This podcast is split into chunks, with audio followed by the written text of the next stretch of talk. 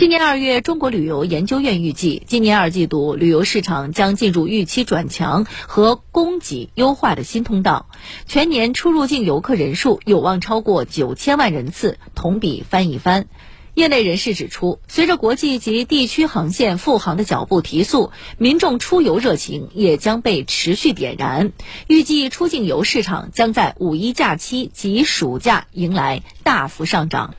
确实，随着文旅消费需求的改善，今年民航业有望极快复苏。那我们关注到，最近多家航空公司也相继推出了各种随心飞类的产品，消费者以优惠的价格购买这些产品之后，就可以在特定时间段内选择特定航线出行。上周末，某航空公司的活动发布当天，据说由于随心飞产品的浏览量过高，导致服务器一度停摆。是的，大家还是挺喜欢这种产品的。这也不是航空公司第一次推出随心飞类的产品。在二零二零年，当时多家航空公司也推出过类似的这种低价预售的优惠套票。那现在随心飞重出江湖，消费者买到时候是不是真的能随心所欲的飞呢？来听一下记者的调查。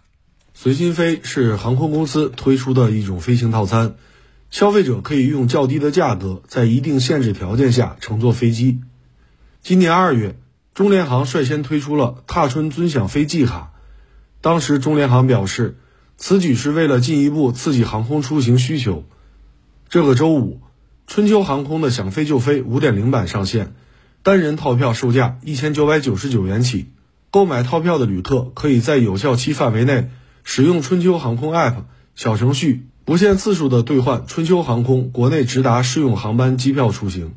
三月二十一号，中国南方航空公司推出的二零二三畅游中国产品正式开售。共有六个版本，没过多久，六个版本中的成都天府版已经售空。和二零二零年发售的产品相比，南航今年发布的随心飞兑换日期为三月二十九号至六月二十七号，时间缩短了一半。南航的客服人员表示，虽然在规定时间内飞行不限次数，但订票有具体的要求。你在未出行的情况下，最多未使用的可以有三张。你如果要想再订其他的行程的话，你必须要用掉其中一张才能订其他的票。比如说北京飞广州，广州飞北京，然后你在北京飞厦门，你这么订，你后续厦门再飞北京你就订不了了。另外每一条航线你最多往返三次，北京广州你最多飞三次。此外，旅客每次兑换机票，除了自行支付燃油费和机场建设费，还要额外支付票价二十元。退改签跟日常相比也有变化。如果您兑换了票，你一定要七十二小时之前去退票，支付票款二十块嘛。那个二十块无论什么时候退，钱都不会给您退，只退机械燃油。如果你万一要是没有在七十二小时之前去退，七十二小时内退了，那你可以退两次，到第三次你再退掉，你整个产品全都没法再用了。要是说想退产品的话，你现在完全没有兑换的情况下，你直接退产没问题，直接退掉就好了。如果你要是说万一说我兑换了机票，但我兑换的机票我全都没有用，那你的票一定要全都在七十二小时之前去办理退票，退票的次数超过四次，那你在九月三十号之前退这个产品也还是能退。随心飞最早出现在公众视野是二零二零年六幺八年终大促当天，东方航空首创的周末随心飞产品发布。售价三千三百二十二元，可在当年十二月三十一号前的任意周末，不限次数乘坐东航航班，畅飞国内除港澳台地区外的各航点。上线不到半个月，东航随心飞卖出了超过十万套，二手交易平台上甚至出现黄牛高价倒卖的情况。随后，包括华夏航空、海南航空、春秋航空在内的多家航空公司纷纷跟进。推出了类似的低价预售的优惠套票。嗯，所谓随心飞，实际上是在一定限制条件下的低价飞行。消费者可能觉得自己薅到羊毛了，但实际上呢，可能也会引发很多的矛盾。有银行业内人士就表示，随心飞类产品对稳定现金流、回笼资金起到了一定作用，但是这一类产品本质上是赔钱赚吆喝。用户如果飞得越多，航空公司就会亏得越多，所以服务质量也难以跟上，一度还引发了不少消费纠纷。在某投诉平台上搜索关键词“随心飞”，相关的投诉有七百六十六起。也有消费者吐槽，随心飞兑换机票数量不透明，实际体验也不佳，出行计划常被打乱。就是因为航空公司的问题导致我第一段不能飞，后面两段肯定赶不上了。如果 no show 的话，那如果三次的话，那票就作废了。我直接点进去查询的时候，它就是那个航班都不显示出来了。不要从他们随心飞那个平台进去啊，就直接是正常的查询航班，那个航班就是有的。周末出行或者节假日左右出行是基本上是对不到票。说每天提供不少于两万个座位，那你这两万个座位是怎么安排的？南航客服人员也表示，今年可兑换航班及可兑换座位数以实际查询结果为准，数量有限，兑完即止。没有固定的说多少张，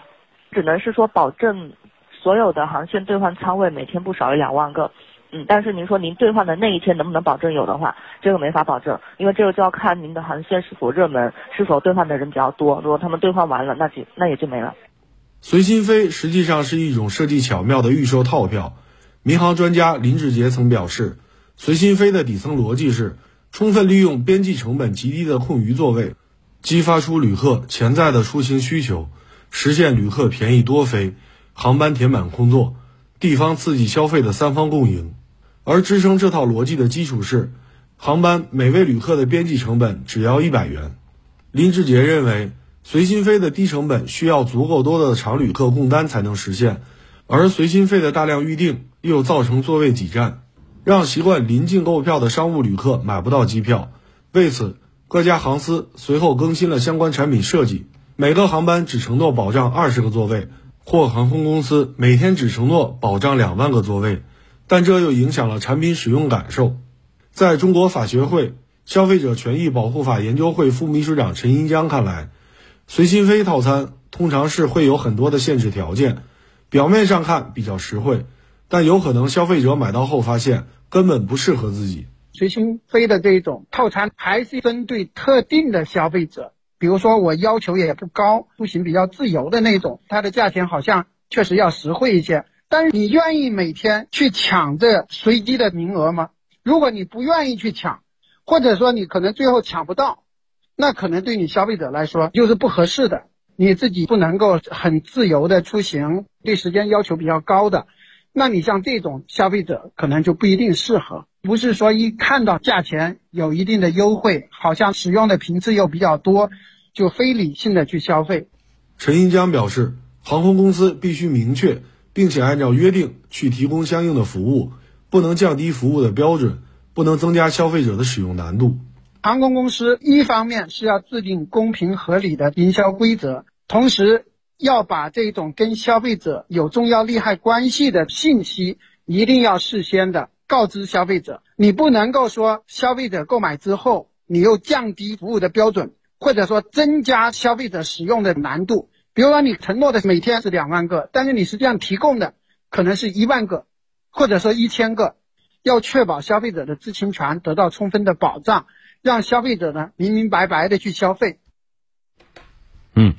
随心飞啊，实际上随着疫情结束，民航业在逐渐复苏啊。随心飞这种产品呢，大家以为会淡出市场，但是没想到现在又接连出了几个新版的随心飞产品。有业内人士评价。这种随心飞产品呢，对于当下的民航业来说，说小了它是航班淡季补充客源收益的小产品；说大了呢，也许是在后疫情时期机票产品化的又一次尝试。嗯，当然也有专家认为，这段时间航司推出随心飞套票，是因为本来这个月份就是航空业的淡季啊，嗯，有可能也是想以此来拉动一下机配的机票的这个消费。所以，对于航空公司的随心飞产品，各位你怎么看？你有没有买过？或者说，你接下来会为它买单吗？